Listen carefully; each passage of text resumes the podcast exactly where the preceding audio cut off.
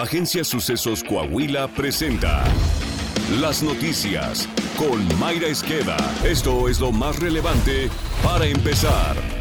A costa del presupuesto público, la fiscal de Sinaloa, Sara Bruna Quiñones Estrada, contrató una maestra de yoga para darle clases diariamente a ella y a su personal dentro del edificio de la fiscalía. Una investigación del semanario Río 12 dio a conocer que la funcionaria está pagando 5 mil pesos mensuales por clases de yoga a una entrenadora particular desde mayo de 2022 y se le renovó su contrato este año. Y aunque el pago podría no ser oneroso, no le parece que la fiscal tiene la capacidad económica para pagarlo de su sueldo y no a costa de los contribuyentes. Ah, sí, tenemos yoga es cierto, y se pagan por parte de la fiscalía.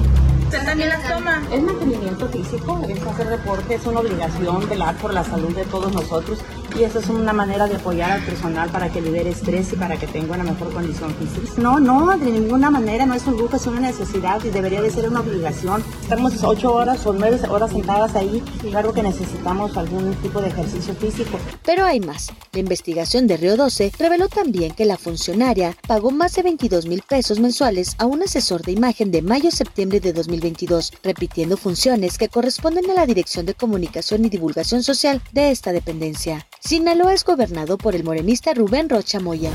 El Instituto Mexicano para la Competitividad indicó que el tren Maya podría costar más del doble de su presupuesto original de 156 mil millones en caso de que la obra concluya este año. El IMCO indicó que hasta marzo de este año se ha reportado un avance del 58.4% de la obra y si se termina durante este 2023 el costo se elevaría 2.4 veces hasta los 373 mil 699 millones de pesos. A su vez, el organismo destacó que hasta el momento se desconocen las causas del sobrecosto de esta obra, ya que el gobierno federal ha reservado la información y justificó que esta es una obra de seguridad nacional. El estudio detalla que en 2022 se aprobó un presupuesto de 64.956 millones de pesos y se ejercieron 186.282 millones en esta obra insignia de la 4T. El uso de Internet en México experimentó el mayor crecimiento en ocho años, llegando a 96.87 millones de personas, lo que equivale al 80.8% de la población de 6 años o más, ello de acuerdo a datos del 19 Estudio de Hábitos de los Usuarios de Internet en México 2023, elaborado por la Asociación de Internet MX y la firma Enosi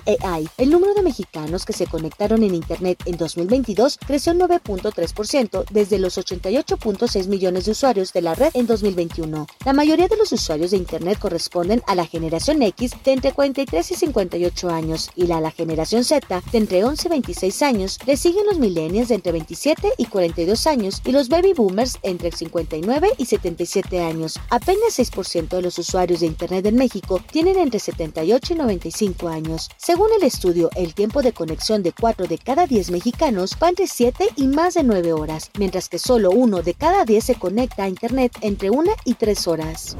Este miércoles se alcanzó la aprobación en 17 congresos estatales para la Ley 3 de 3 contra la violencia, para que ninguna persona agresora o deudora alimentaria ocupe un cargo público o de elección popular. De esta forma, ahora el Pleno de la Comisión Permanente estará en la posibilidad de hacer la declaratoria de reforma constitucional para que después sea remitida al Ejecutivo Federal para su promulgación.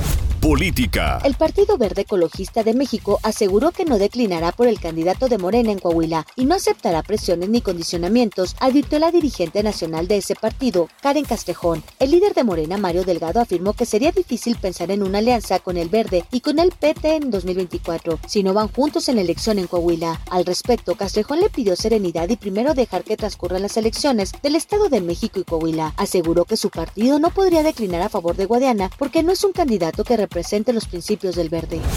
Durante su visita al ejido Luchanas del municipio de San Pedro de las Colonias, el candidato gobernador de la Alianza Ciudadana por la Seguridad, Manolo Jiménez Salinas, destacó que su gobierno tendrá como prioridad potenciar el campo coahuilense con proyectos, programas, obras y acciones para las familias productoras. El abanderado de la coalición PRI-PAN-PRD agregó que se impulsará la diversificación de la economía del campo con una visión sostenible e inclusiva que promueva la participación de jóvenes y mujeres. Saltillo. Al acompañar a directivos de la empresa BTL en la inauguración de su planta en Derramadero, Junto al alcalde José María Frostosiller, el gobernador Miguel Ángel Riquelme Solís destacó que para su administración el Estado de Derecho y sobre todo la seguridad, paz y tranquilidad son prioridad para que les vaya bien a las empresas que deciden instalarse en Coahuila y a las que ya tienen presencia en nuestro territorio. PTL es una empresa cuyo capital es de origen chino, dedicada a la fabricación de componentes de chasis. En la planta de derramadero, la primera fuera de China, se invierte en 213 millones de dólares con la generación de 1.200 empleos. En lo que va del año, BTL es la empresa número 29 que anuncia su inicio de operaciones o su expansión en la entidad. Para el próximo 2 de junio, esta cifra aumentará a 39.